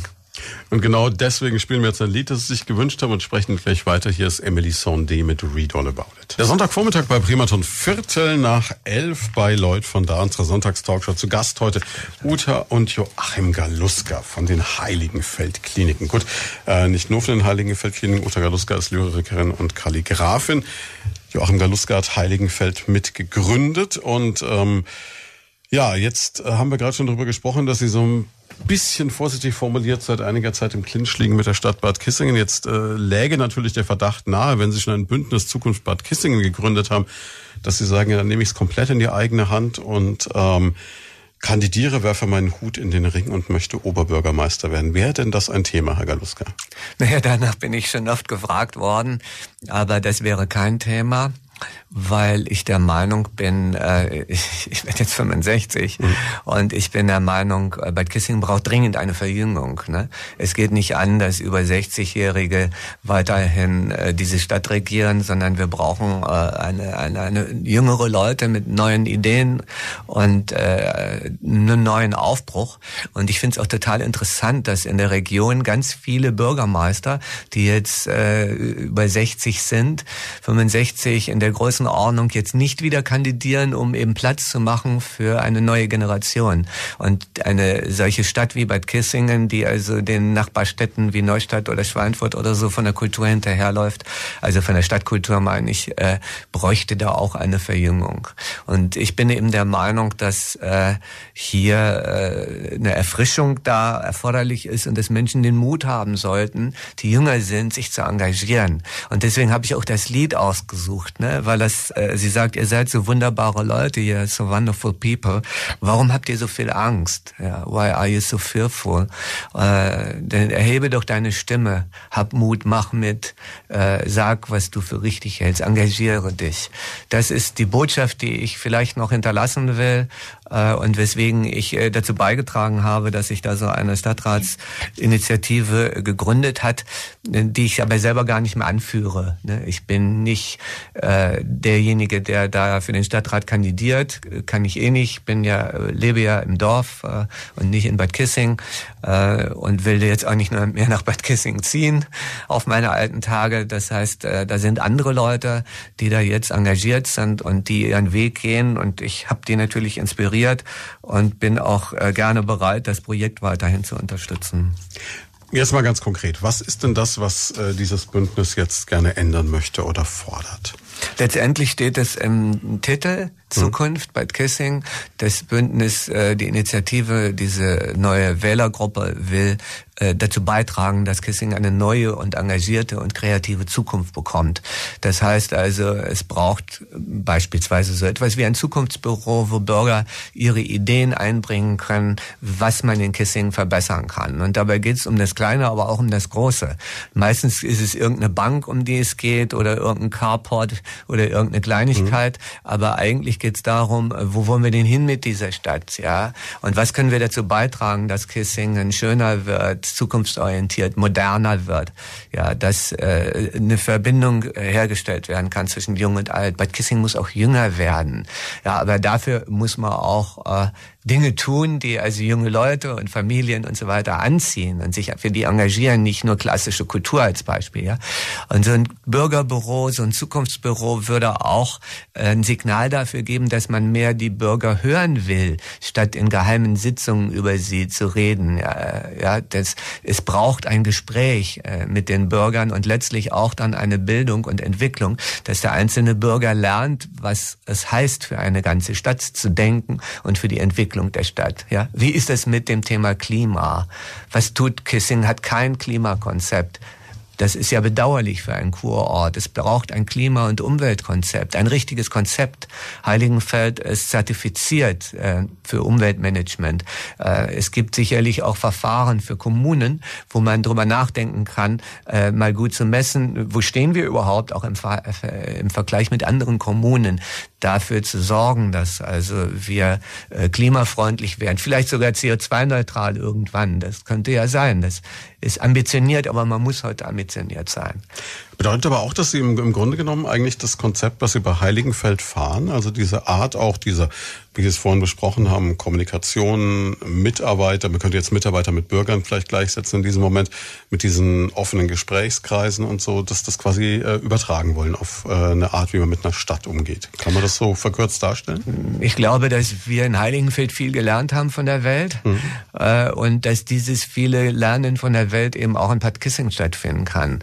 Also wir haben zum Beispiel, wir beide, Uta und ich, wir reisen gerne mhm. und wir haben in der Welt unheimlich viel Street Art gesehen, aber richtig schöne, nicht einfach irgendwelche Schmierereien, sondern wundervolle Bilder, wo die äh, Künstler den Bürgern ihre Stadt zeigen, das Leben zeigen, ihre Stadt auch zurückgeben, also wo die Kunst aus dem Museum raus ist und in der Stadt sichtbar ist und lebt, ja. Und äh, das könnte zu einer Belebung der Gassen führen, wenn man sagen würde, wir machen hier eine Art Street Art Walk in irgendeiner Gasse. Nur so ein kleines Beispiel. Mhm. Da lernen wir, da übertragen wir nicht irgendwas von Heiligenfeld, sondern da lernen wir von den Dingen in der Welt. Nehmen wir mal das Thema Gesundheit. Ne? Äh, es gibt Städte, die, so wie Kissingen Mitglied im Gesunde Städte-Netzwerk sind, die ganz komplexe Gesundheitsförderungsprogramme für ihre Bevölkerung haben. Präventionsprogramme, Vernetzungen der verschiedenen Player, also Kindergärten, Schulen, Betriebe, alten Einrichtungen und so weiter, die werden vernetzt in ihren Aktivitäten zur Prävention, zur Gesundheitsförderung. So etwas äh, liegt vor in vielen Gemeinden. So etwas habe ich auch mitentwickelt in der Expertengruppe. Aber dafür gibt es kein Budget, dafür gibt es kein Engagement in Bad Kissing. Ich finde, eine Stadt, die Gesundheitstourismus macht, muss sich um die Gesundheit ihrer Bürger kümmern und sich engagieren. Ne? Die Ärzte wandern vom Land weg. Was tun wir dafür, die zu binden? Ja, was tun wir dafür, die Gesundheit der Bevölkerung äh, ins, in, ins Bewusstsein zu bringen? Und an der Stelle setzen die Punkte der Initiativgruppe. Es sind natürlich auch Komponenten dabei, die in Heiligenfeld funktionieren, die mhm. reden, kommunizieren, Versammlungen, damit haben sie sehr, sehr, sehr viel Erfahrungen. Aber es ist ganz viel, was aus der Welt kommt. Ne? Kur- und Heilwälder, ne? Wälder unter Naturschutzstellen. Das hat auch etwas zu tun mit dem Verhältnis äh, zur Natur, äh, wo, die, wo Kissingen Vorbild sein sollte und auch sein konnte. Und wir, wir sind eben der Meinung, es braucht eine kreative äh, politische Kultur, die eben auch die Unternehmen einbezieht. Bei Kissingen, da wird behauptet, es gäbe keine Leerstände. Das ist ja sowas von lächerlich. Ich muss mal durch die Stadt laufen, da sehe ich haufenweise Leerstände. Äh, was, wir könnten doch die, äh, die Unternehmer, die Selbstständigen mal einen, einen Tisch holen und kreative Konzepte entwickeln, wie man das machen kann, dass die Innenstadt äh, ja auch belebt ist und wirtschaftlich attraktiv bleibt. Ne? Gut, und man hat ja das riesige Problem mit den Online-Händlern, ja, äh, diese Städte. Die müssen anders äh, äh, attraktiv werden. Und dazu beizutragen, und ich glaube, letztendlich wissen viele Bürger und Unternehmer, was sie dazu beitragen könnten, aber sie werden nicht gehört, sie werden nicht einbezogen, sie werden behindert. Und hier setzt die Initiativgruppe an und sagt, wir wollen äh, das nach vorne bringen, wir wollen, dass unsere Stadt lebenswert lebenswerter wird, jünger wird, sozialer wird, ökologischer wird, ähm, gesünder wird, äh, um, um einfach so ein paar Stichworte mal aufzu. Jetzt, jetzt würde ich nur, wenn man jetzt konkret wird, also jetzt gerade wenn Sie sagen Leerstände in Innenstädten, das ist ja ein Thema, das uns in, in Würzburg beschäftigt, in Schweinfurt ganz extrem beschäftigt, weil eben eine Riesenfläche leer steht, auch in Bad Kissingen. Ich habe jetzt, ist nicht lange her, da habe ich in der Saale-Zeitung gelesen, Modehaus Grom hört jetzt auch noch auf, also ein absoluter Traditionshändler natürlich. Ähm, Jetzt, aber haben Sie auch konkrete Vorschläge, was man da tun könnte, wie man wieder Leben in diese Leerstände reinbekommt? Weil den Onlinehandel, den halten wir ja nicht mehr auf. Der ist ja da, ne? Willst du was sagen? Ja, also man könnte zum Beispiel ein Kulturkonzept in die Stadt bringen, mhm. so wie andere Städte das auch machen. Die äh, die leeren Schaufensterflächen als Galerieflächen nutzen. Mhm. Also auch jetzt wieder eine Form von Street Art wäre das. Äh, die kleinen Gassen auch zu beleben, dort Kunst reinzubringen, überhaupt die Kunst ins Leben, was Joachim vorhin schon gesagt hatte. Ich habe zum Beispiel an der Kisvino, an der Vinothek, da gibt's an der rechten Seite ist ein kleiner dunkler Gang, da wo das Sportgeschäft ist. Mhm. Die Menschen gehen da durch, die Menschen gehen immer mit gesenktem Kopf. Es gibt dort ein, mit Absicht dort in dem dunklen Gang ein kleines poetisches Schaufenster was ich gestaltet habe und immer wieder verändere. Also es kommen immer mhm. wieder neue Texte hin. Das gibt's jetzt schon ein halbes Jahr. Ich glaube, es ist noch gar nicht vielen irgendwie aufgefallen. Aber ähm, dass man einfach diese Flächen nutzt dafür. Und dadurch die Städte auch wieder interessant macht, dass man die, die Flächen nutzt auch für Events, rausgeht, ne, sich engagiert in, in anderen Themen. Wir hatten jetzt die, Internation, äh, die interkulturelle Woche deutschlandweit äh, gewesen. Und da ist ja auch die Möglichkeit, dass die Händler oder die, die Ladenbesitzer sind und leerstehende Räume haben, zur Verfügung stellen. Und dass man dann einfach in der Stadt ein komplett neues, vielfältiges Leben äh, etabliert und ich glaube, Potenzial ist so viel und wenn die Menschen bereit sind, auch was zu tun, ohne immer zu fragen, was habe ich für Nutzen davon, sondern sich für dieses Wir-Gefühl auch engagieren, dass es ja ihr Lebensort ist, wo sie zu Hause sind und dass der strahlen kann, das fände ich toll. Und äh, die Initiativgruppe will eben auch versuchen, äh, engagierte Unternehmer und Selbstständige zusammenzubringen und zu überlegen, ob man nicht eine Plattform entwickeln kann für Spin-offs für Startups, mhm. also für Leute, die äh, eine Unterstützung am Anfang brauchen, ja, und dass man die dann eben äh, ähm, durch die Infrastruktur, die man selber hat oder auch finanziell äh, einfach durch ein Stück Engagement unterstützt, sodass da was Neues entstehen kann und auch sichtbar ist und nicht nur im RSG, dass das ja schon tut am Rande, sondern wirklich in der Stadt mit äh, Modellen, die dann auch äh, eine Lebendigkeit irgendwie zum Ausdruck bringen. Ist jetzt ganz extrem formuliert Bad Kissingen als so eine Art Silicon Valley in klein. Äh, meine Vision wäre für Gesundheit. Gesundheit hm. gestern, heute und morgen. Also mit der Thematik, die schon dem entspricht. Das ist ein Beispiel, ja. ja. Man muss natürlich alles machen, aber äh, das wäre eigentlich, äh, finde ich, ähm, elegant, ja, und vornehm, wenn man sagt, Gesundheit gestern hat man, Gesundheit hm. heute, äh, da muss man noch einiges tun, um es mal so zu sagen, ja. Äh, und Gesundheit morgen, das ist die Zukunft und da äh, versuchen wir auch äh, Unternehmen oder engagierte Leute zu finden, die äh, da Ideen haben und einfach nicht so genau wissen, äh, wie sie es machen äh, sollen. Aber man muss äh, das ermöglichen, erleichtern, statt abzuwarten und dann zu gucken, welche rechtlichen Bedingungen sind denn da einzuhalten und sie wie Bittsteller zu behandeln. Das geht so nicht. Gut, ich kann mir vorstellen, dass es natürlich ein gewisses, wie so eine Art Korsett gibt, das durch gesetzliche Regelungen halt auch vorgeschrieben ist, aus dem man schwer rauskommt, wahrscheinlich auch als Stadt. Ne? Ja, das mag durchaus sein, aber man, man, man kann eine andere Atmosphäre herstellen, man kann das versuchen. Ich glaube, es gibt viel, viel mehr Möglichkeiten Möglichkeiten, äh, wenn man äh, sich wirklich aktiv darum bemüht. Ne? Und wenn man nicht äh, sagt, äh, äh, ja, äh, so muss es sein oder so ist es üblich. Ne? Mhm. Da hat die Uta ja auch eine Erfahrung äh, gemacht in Bad Kissingen und Uta macht das immer so, dass sie, wenn sie irgendeine Erfahrung macht, die auch ein bisschen schmerzlich ist, schreibt sie ein Gedicht darüber und jetzt hat sie ein Gedicht über Bad Kissingen geschrieben. Also es hat die Geschichte, dass es äh, um ging um die interkulturelle Woche mhm. und wie kann man sich gegenseitig unterstützen. Und ich habe Unterstützung angefragt oder so und bekam dann von einem Kulturpolitiker in einem Schreiben ähm, die Antwort, dass es nicht üblich sei, Veranstaltungen innerhalb einer großen Veranstaltungsreihe äh, mit, also mit Engagement zu unterstützen. Und äh, ich habe dann folgendes Gedicht geschrieben. Im Horizont blinzeln war Mögliches erwacht. Und alles noch nicht war schon Klang und Farbe und schöpferische Kraft. Ich stand in mir geschenkter Morgenröte, Weitklang und Buntstrahlen hinzugeben, selbst ganzes Herz zu sein für diesen Ort, dessen Lebendigkeit in Falten gelegt und in Puder verstaubt, sich nach nährender Offenheit sehnt. Doch es ist nicht üblich, Sonnenaufgang zu feiern. Hier. Es ist nicht üblich, schöpferisch Neues zu wagen. Hier. Es ist nicht üblich, im Lebendigen zu strömen. Hier. Bedürftig ist der Kurort nach Kur. Zu heilen von Wirlosigkeit, zu entzuckern von Maskenlächeln, sich zu klären von trüber Trägheit. Es ist nicht üblich, es ist schade. Doch Morgenröte ist untergangslos und folgt ihrem Ruf, an anderem Horizont schöpferische Sonne zu sein. Da schwingt natürlich schon deutlich Kritik mit an, das kann man es nicht sagen. Ne? Also das heißt, sie sind eigentlich beide, wenn man es jetzt mal ganz auf den Punkt bringen will, äh, schon relativ tief enttäuscht von dem, wie es aus ihrer Sicht im Moment in Kissingen ist. Anders kann man es nicht sagen, ne? Naja, weil es eben auch persönlich ist, ne? Ich weiß, wie, äh, äh, wie viel gegen mich persönlich gearbeitet wird und auch gegen Uta inzwischen. Und es tut mir auch sehr weh, dass sie als Künstlerin da auch keine Unterstützung erfährt. Und ich glaube, dass das viele persönliche Gründe hat. In Kissing ist halt viel Missgunst und Neid unterwegs.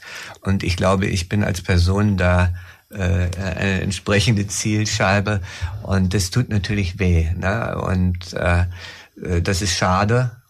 Das hat, äh, das haben wir nicht verdient, wie man ja auch sieht.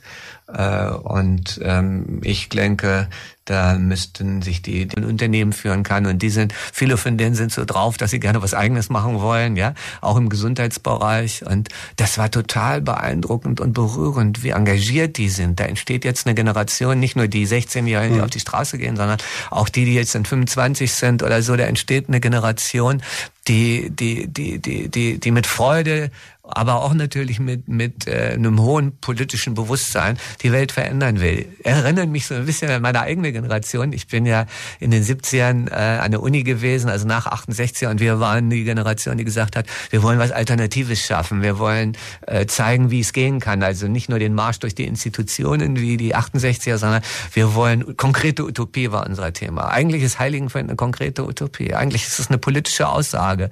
Nämlich man kann Wirtschaft menschlich machen und man kann Gesundheit ganzheitlich und menschlich äh, äh, herstellen oder mit, mit dem Thema Medizin so umgehen. Und dafür ist Heiligenfeld ein Leuchtturm. Eigentlich ist es eine, eine, eine konkrete Utopie gewesen. Und jetzt gibt's wieder Menschen, lange, lange habe ich sie vermisst, aber jetzt gibt's wieder Menschen, die diesen Impetus in sich tragen. Und vielleicht ist es so, dass ich als Eudi dem einen oder anderen noch was sagen kann.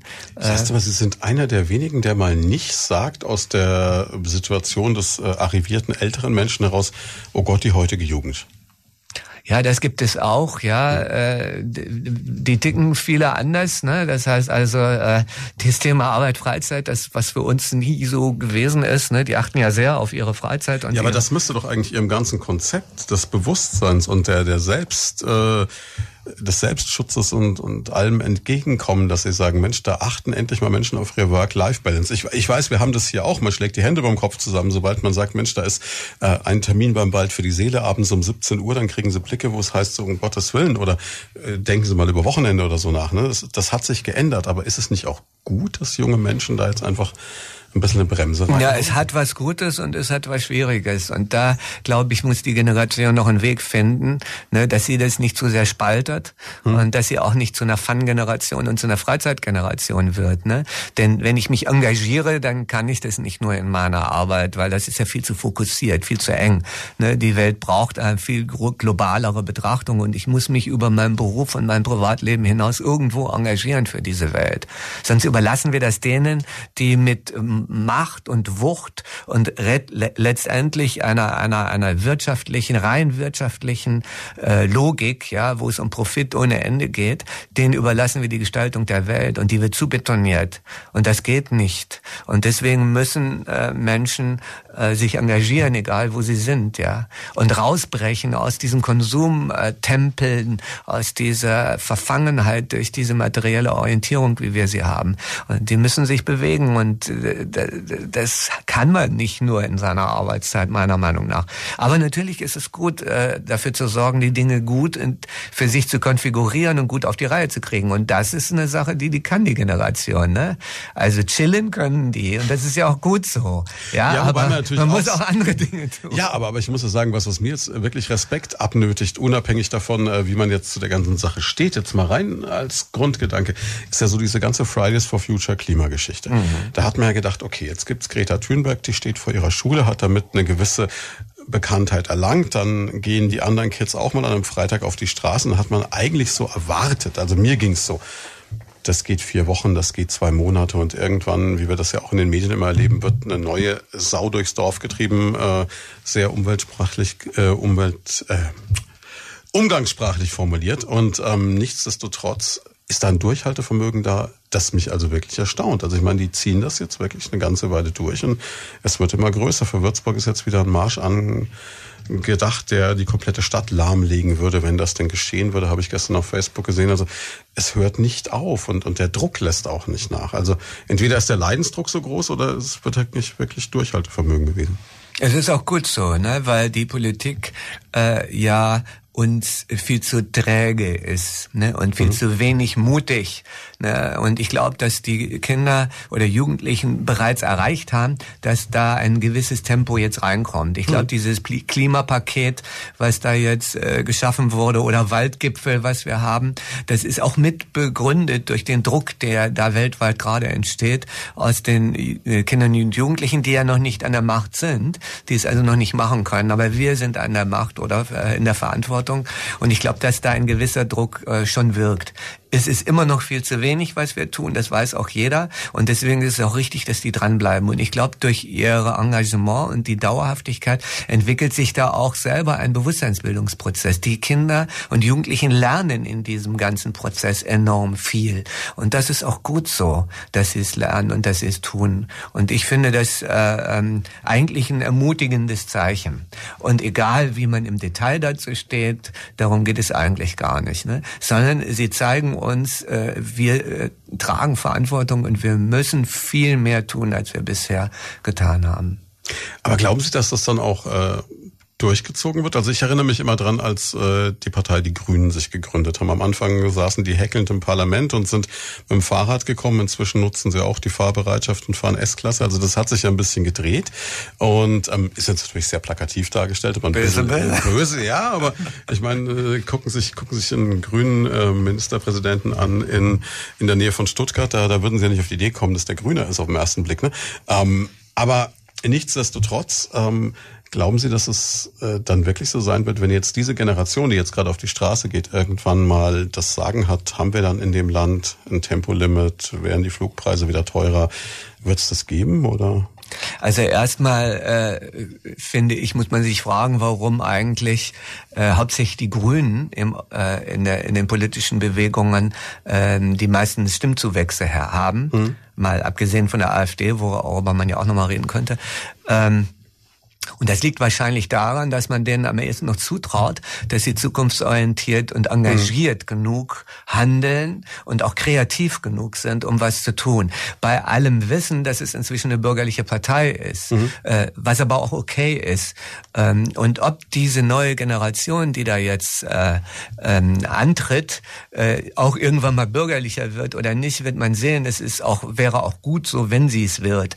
Ähm, auf dem Weg ja, wird man, werden sie viele Ideen entwickeln und weitergeben. Mhm. Und ich glaube, dass es viel zu kurzsichtig gedacht ist. Ja, ähm, Elektromobilität. Wir diskutieren da haufenweise drüber. Mhm. Ja, Diesel schlecht, Elektro gut. Ja, äh, und dann liest man Berichte unter welchen unwürdigen Bedingungen die Kinder in Afrika Kobalt äh, abbauen, was erforderlich ist für die Batterien. Da kann man schon sagen, äh, da schäme ich mich, wenn ich in ein Elektroauto fahren mhm. würde. Ja, was sollte ich denn jetzt machen? Also die Lösungen sind viel zu technisch, viel zu kurzsichtig. Ja, und äh, jedes Engagement, das also in die richtige Richtung geht, ist unterstützenswert. Darum geht es mir. Und die Kinder, die Jugendlichen, die da jetzt sind, die werden ihren Weg finden und ihre Bewusstsein bilden. Und die sind an einem anderen Punkt wie wir.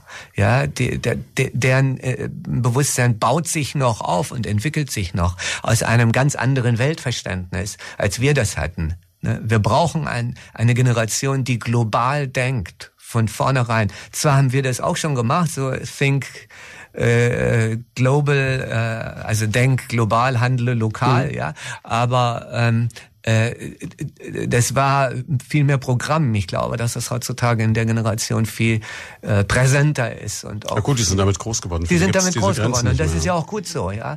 Und äh, ich finde es eben gut und ermutigend, dass es auch in der Generation, die da drüber liegt, ne, in diesen äh, Y-Generationen, wie man so sagt, dass es da auch inzwischen engagierte äh, Jugend, junge Leute und junge Menschen gibt. Die sind alle sehr individualistisch. Jeder will sein eigenes Ding machen und alleine die Welt retten, aber sie sind oft auch sehr sehr vernetzt und digital und haben ganz andere Möglichkeiten wie, wie meine Generation zu ähm, an Informationen dran zu kommen. Und ich glaube, was sie von so Leuten wie wir sind lernen können, ist eine, äh, eine Werteverankerung, eine tiefe Werteverankerung, nicht nur eine Sache zu sehen, ja, sondern so die Tiefe des menschlichen Lebens zu verstehen, zu lernen, äh, die Komplexität in sich selbst zu gewichten. Und das ist eine Aufgabe, die einfach auch mit der Reife, mit der Reifung entsteht. Und es wäre was ganz anderes, wenn wir unser Bildungssystem so aufbauen, dass wir Menschen helfen zu reifen, statt sie einfach nur äh, voll zu knallen mit irgendwelchen Informationen und die dann immer wieder nur abzutesten, ob sie die auch alle sich genug, gut genug gemerkt haben. Jetzt haben Sie mit Heiligenfeld auch noch Großes vor, auch wenn Sie sagen, Sie haben sich ein bisschen zurückgezogen. Sie ähm, haben ein Konzept entwickelt, was ich super spannend finde, was sie im Moment in der Nähe von Rimpa so ein bisschen am Andenken sind, umzusetzen. Ich weiß nicht, wie viel sie davon schon verraten wollen, aber es klingt sehr, sehr interessant. Also eigentlich Leben mit Heiligenfeld. Kann man so? Ja, Heiligenfeld muss ja nicht nur ähm, Kliniken äh, gestalten und bauen, sondern wir können auch andere Dinge tun. Sich weiterzuentwickeln im Gesundheitssektor ist sehr, sehr schwierig, weil er sehr reguliert ist, mhm. also mhm. gesetzlich sehr eingeschränkt. Und die Frage ist natürlich, ob wir auch andere Dinge tun. Wir haben ja eine Baufirma äh, übernommen, weil wir selber viel bauen, aber dadurch sind wir auf die Idee gekommen, vielleicht auch mal ganze Siedlungen zu bauen. Mhm. Und in Rimpa ist es ja im Gespräch, aber auch woanders. Und äh, so fangen wir an zu überlegen, ja, wie könnte denn ein gutes, gesundes, äh, ja, naturnahes, klimaverträgliches, modernes Leben aussehen, ja? Das wird äh, irgendetwas zu tun haben mit dem, was früher ein Dorf war, ja, des sozialen Miteinanders, muss aber moderner und neuer sein, ja, und sollte auch bunter werden, farbiger werden.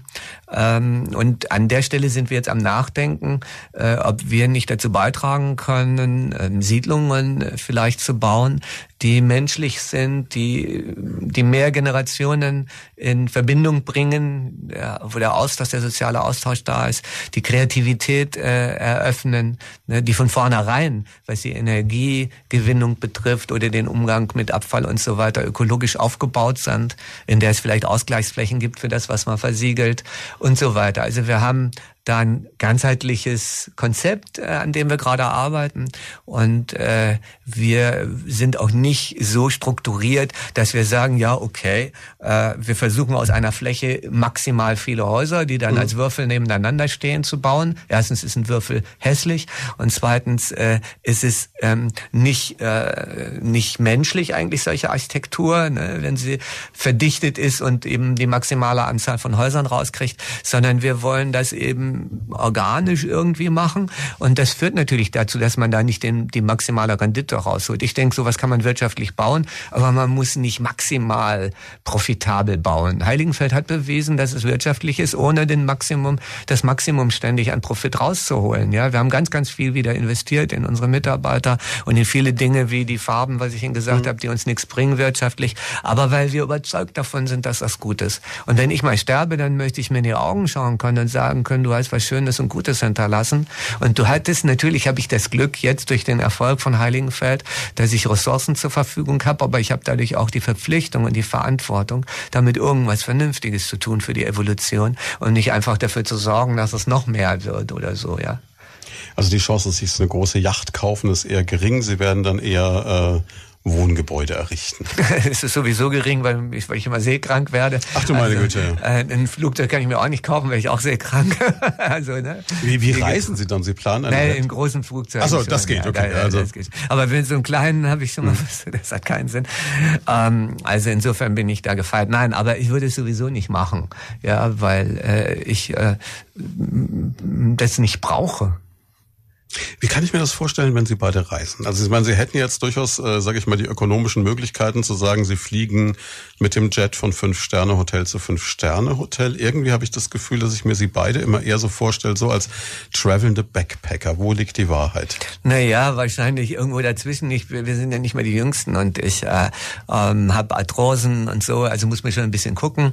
Ähm, also wir zum Beispiel nächstes sind wir in Neuseeland, da haben wir einen Camper für mhm. vier Wochen und fahren mit dem Camper da durch die Gegend. Aber danach dann sind wir irgendwo anders und ruhen uns erstmal aus und da haben wir uns ein schönes Haus gesucht. Wir versorgen uns lieber selber, weil mhm. wir keine Frühstücker sind und diese diese, diese Hotelatmosphäre, wo alles so geregelt ist, nicht so gerne mögen. Wir sind da ein bisschen freier. Sie funktionieren nicht der Stundenplan, ne? Nee, also dann, dann äh, mieten wir uns lieber eine Ferienwohnung oder so und, und, äh, oder sowas und ein Mietauto und dann sind wir freier und, und so unterwegs oder eben so mit einem Camper oder so. Das ist eine schöne Sache. Hier in der Region sind wir viel mit dem Fahrrad unterwegs.